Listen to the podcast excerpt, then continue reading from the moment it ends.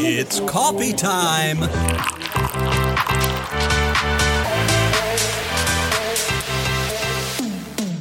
Le podcast Pause Café, épisode 4. 5 profils de candidats insupportables, mais si drôles en entretien.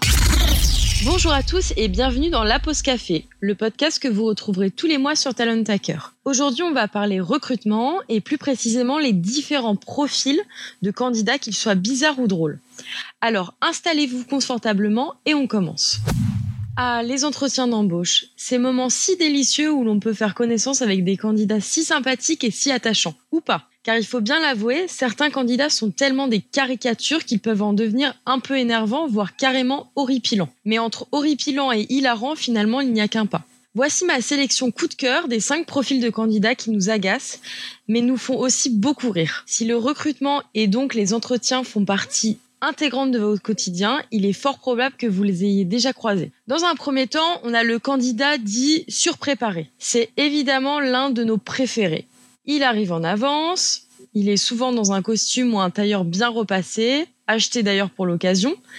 Il a une petite fiche Bristol avec toutes les infos sur votre entreprise qui dépasse bien évidemment de sa sacoche et il a appris votre site carrière par cœur, il a lu les articles du blog, il a été consulter votre profil sur LinkedIn, celui également de tous les managers. Bref, en gros, il connaît mieux les actualités de votre entreprise que vous-même.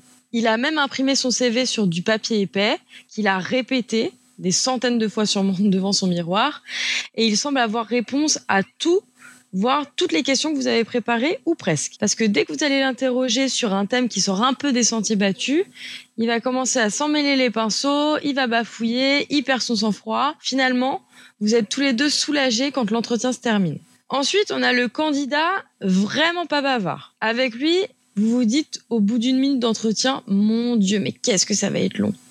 Il répond à toutes les questions par monosyllabe, il ne donne pas vraiment des informations, ou alors vraiment le strict nécessaire. Il se contente souvent de répondre par oui ou par non, sans même expliquer sa réponse.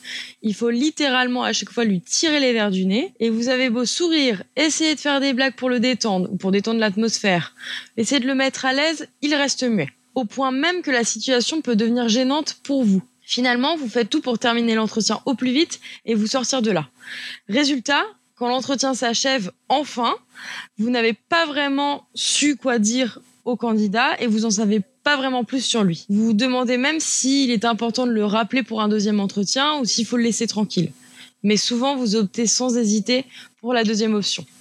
Le troisième cas, c'est le candidat qui se pose que des questions sur le salaire, sur les avantages. Alors, attention, ce profil-là, il peut passer inaperçu pendant toute la première partie de l'entretien. Il a un parcours tout à fait cohérent par rapport au poste. Il parle de ses expériences passées, généralement avec aisance. Il est plutôt convaincant jusqu'à ce que vous l'invitiez à poser des questions.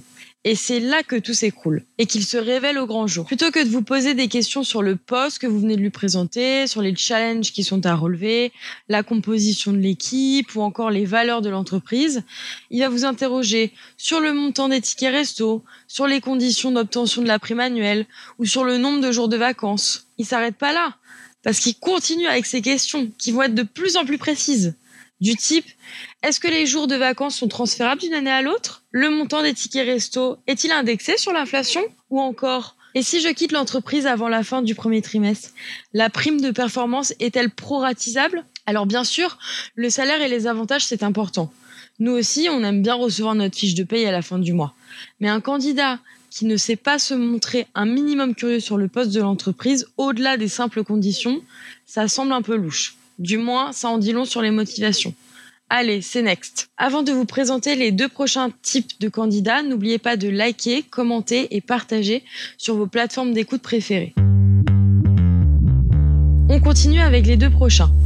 Ensuite vient donc le candidat rageux vis-à-vis de son ancien employeur. Alors celui-là, c'est le candidat que vous connaissez d'ailleurs sans doute. Il a une rancune tenace contre son ancien employeur et il va passer 50% de l'entretien à parler de lui en termes peu flatteurs. Il a moult anecdotes négatives pour prouver qu'en gros l'entreprise euh, de laquelle il vient, c'était l'enfer sur terre.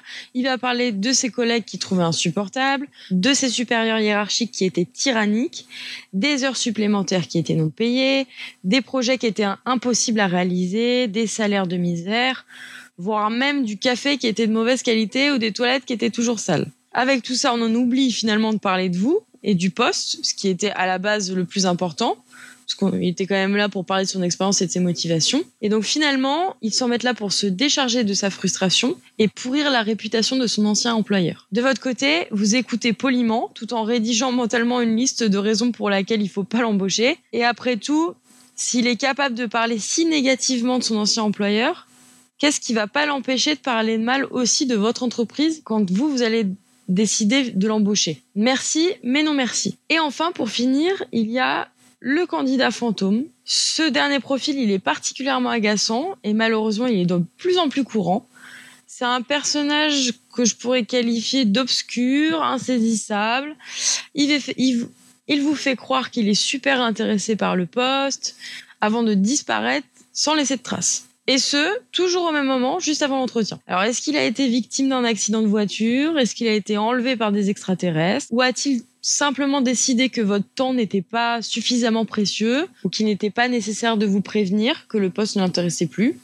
Ça, c'est un mystère. Au début, peut-être que vous voulez pas trop y croire. Ce candidat, il était agréable. Le profil correspondait parfaitement au poste. Et en fait, on finit par se dire, mais pourquoi il nous a ghosté pas lui, c'est pas possible. Donc du coup, vous le relancez par téléphone, ensuite par email, par message LinkedIn, mais rien n'y fait.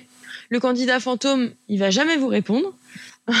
vous allez même presque vous demander s'il a bien existé, s'il s'agirait pas finalement d'une hallucination, un mirage, on sait pas. Mais bon, au moins, il vous permet de gagner du temps, on va dire. Il vous permet de gagner une heure pour répondre à vos emails en retard ou d'aller prendre un café avec Pierre de la Compta à qui vous pourrez lui raconter toutes les anecdotes sur ces candidats, si énervants, mais finalement si drôles en entretien. Et vous, quel type de candidat vous agace le plus en entretien? Et surtout, lesquels vous font le plus rire? Il est temps de vous laisser. Si ce podcast vous a plu, n'hésitez pas à liker, commenter et partager. Ce podcast a pu être réalisé grâce à Tool for Staffing, logiciel de recrutement et de chasse automatisé boosté par l'intelligence artificielle. Je vous remercie pour votre écoute et je vous dis à très vite pour une nouvelle pause café.